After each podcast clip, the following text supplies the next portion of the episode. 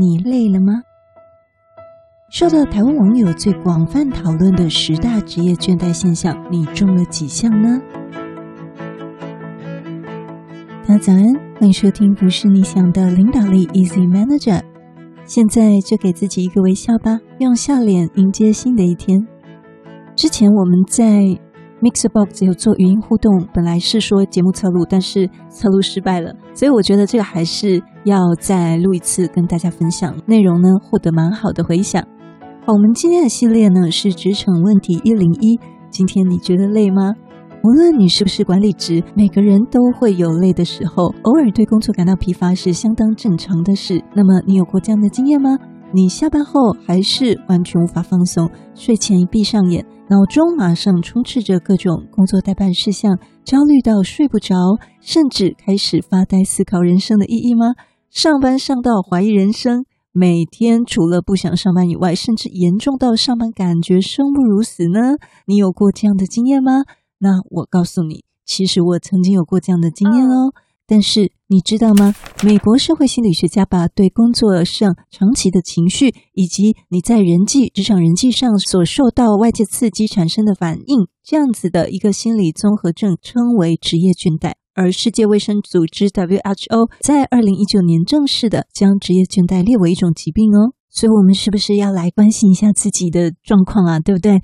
研究认为呢，职业倦怠包括了三个面向。分别是一情绪耗竭，二去人性化。去人性化呢，是指对他人消极啊、冷淡啊，或者是过分隔离、愤世嫉俗等等的这些态度跟情绪。还有第三，自我效能降低。简单的来说呢，就是心好累哦，我不高兴，我不行。好，这三点。好，等一下我们就来看看台湾网友最广泛讨论的十大职业倦怠现象，你中了几项呢？另外啊，如果你是管理职或者是 HR，你更要注意，职业倦怠是很容易在办公室渲染开来的状况哦，常常会因为部分成员他们的心理状态而影响到工作表现，进而让整个团队产生一种雪崩式的士气崩解。所以呢，如何避免团队出现职业倦怠，以及今天也会跟大家分享一些方式跟建议。这些方式呢，可以帮助管理职怎么带领团队同仁度过职业倦怠的这些感受，也避免好的人才却最后用离职的方式哦来这个来解决哈。那如果我们管理职可以早一点，包括说去改善一些工作环境啦，改善他们的工作流程，或者是适时的给予同仁们一些关心、一些建议，避免好的人才最后用离职。作为解决的方式，来避免造成整个团队的损失。好的，那么我们现在就来看看台湾网友广泛讨论职业倦怠十大现象，也请大家 pay attention，听听看自己中了几项哦。先讲七到十，然后等一下看四五六，最后看前三名。好，第十呢是借酒消愁啊。网友说酒再苦也没有工作苦哦，这是你吗？第九，容易生气不耐烦。网友觉得，哎呀，我以前自己脾气也没那么差的。第八，什么事都提不起劲，生活缺乏动力，无精打采的。第七，上班昏昏欲睡，可是下班精神马上变好哦。上班一条虫，下班就一条龙了，这是你吗？好，在第十戒酒消除这部分哈，专家就会建议我们要戒除酒精跟咖啡因，我觉得很难啊。但是呢，我们先了解一下呢，专家认为这个是非常重要，但是很少人知道的观念。因为已经产生职业倦怠的员工，他其实是需要被提醒说：“哎呀，你不要借酒消愁。”因为呢，很容易让忧愁感在饮酒的过程中又被加深了。那另外呢，面对高压的工作的时候，很多员工会寻求咖啡啦、能量饮料这种协助。我以前就会喝一种，就是呃，早期在哎二零一一年那时候去韩国的时候，有发现他们的那个红参饮真的是很厉害，但是不是那个细细一长条那个没有用，就是里面有类似提神那种成分。的那很多人透过这样的协助，希望能够借此提高效率。但是呢，咖啡因很容易让人产生一种依赖性，也没有帮助舒缓紧张情绪的功用，反而呢会因为咖啡因的副作用，会抢走更多员工的睡眠时间，还有带给心脏有更高的压力啊。所以在高压的情况下呢，寻求咖啡或者是能量饮料，甚至这个借酒消愁，这个呢都是一个饮鸩止渴的做法。其实呢，你真正需要的是舒缓神经跟安抚自己的情绪。所以呢，充足的休息才是真正该做的事情哦。我们再来看第六名是工作效率变差，工作越做越懒，效率下降。第五，常常发呆放空，只想放空，不想上班。第四，睡眠品质变差了，因为想工作想到失眠。你有这三项吗？我觉得这好像是蛮容易发生的哦，就是你有职业倦怠的时候。那我自己是不会到发呆放空，但是我有听过有这样的一个例子，就是。我有一个比较年轻的女生朋友，她被主管交付了一项她觉得超出她能力跟不熟悉的一件工作，然后她就觉得压力很大，而且呢，她做的也不是很理想，又经常加班，这个都不打紧，更糟糕的就是她会放空。那这个放空的状况呢，比如说他们在会议的时候，那主管在问他专案的进度的时候，结果他就 宕机了。那这个状况已经发生了好多次，所以如果在主管面前呢，经常的宕机的话，这真的会让主管心里真的很焦急的，那也会这个员工能力产生一个问号。那因此他也常被主管骂，然后骂了之后，心里更紧张，跟压力更大，然后造成恶性循环。好，那么前三点呢？这个经典的 top three 要来了哈。这网友广泛讨论的第三名，早上起不来，狂迟到，只想赖床睡到最后一秒，这是你吗？哎，有时候我们大家都有这样的经验哈。第二点，哇，这个健康出问题了，长期高压工作真的会生病。对啊，我也有这样子的经验过。好，排名的第一名呢是什么呢？就是。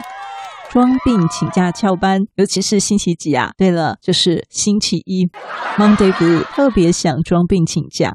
好，我们现在看完了一到十哦，不知道你中了几项呢？那我们再快速让一次哦：一、装病请假翘班；二、健康出问题；三、早上起不来狂迟到；四、睡眠品质变差了；五、常常发呆放空；六、工作效率变差；七、上班昏昏欲睡，可是下班精神马上变好；八、什么事儿都提不起劲儿；九、容易生气不耐烦；十、借酒消愁。好，不知道你中了几项呢？如果你超过五项的话，真的就要小心注意一下自己的状况哦。好，那我们先从心理学的层面来看一下职业倦怠为什么会发生。通常呢是分为从外部造成的跟内部造成的。那我们先看。外部造成因素，因为职业倦怠产生的原因有很大的程度是缺少正向激励，好比物质激励啊，那精神激励，好比说想要被赏识、被尊重、被喜爱、被主管喜欢，好，这些呢都会接近马斯洛需求层级理论里面所说的这个爱跟归属啊，社会需求、尊重需求，还有自我成长呢。例如说学到了新东西啊，能力升级啊，这些都属于自我实现，马斯洛需求层级理论的自我实现。那么呢，很多的时候物质激励跟精神激励也都是互相影响的，比如说升职加薪这种物质激励，同时也会给我们带来一种被认可、被肯定，或者说社会地位感提升了这样子精神上的满足，所以是怎么样相辅相成的哈。好，那么第二种职场倦怠是由内部造成的，是什么意思呢？请跟我一起想想看哦，是不是我们所有的职场倦怠都是外部因素造成我们的，都是别人，都是环境。造成我们的职场倦怠，有没有可能是我们个人自己造成的呢？也就是可能来自你个人人格特质导致的哦。那么专家就把这个归纳在内部因素的部分。心理研究发现，职业倦怠和不同的人格特质也有关系，因为事实上某一些人就相比另外一些人更容易产生职场倦怠。那是哪一些人呢？分成三种，第一是外控者。外控者是什么意思呢？就是简而言之呢，当他身处于一个职场逆境的时候，外控者更容易怨天尤人，而内控者他会想办法透过自己的努力去改善现况。所以外控者呢，常常你会感觉他都是认为都是别人造成的，都是别人害的等等。那比较容易有怨天尤人的状况，就是外控者。第二种呢是低自尊的人，低自尊者他总是。需要透过外界的肯定来确定自己的价值，所以当外界可能肯定没那么多了，或者是有一些批评，那他个人就会容易产生这种压力，而造成职场倦怠。第三种呢，有一些特殊的人格了，例如他本身是抑郁型人格或边缘型人格的人，他很容易对一些事情感到空虚无聊，那容易陷入抑郁的情绪，这是他个人的一个特质。那么我们要在职业中怎么样看待跟处理职场倦怠呢？甚至帮助我们的同事在职场中恢复活力跟动力呢？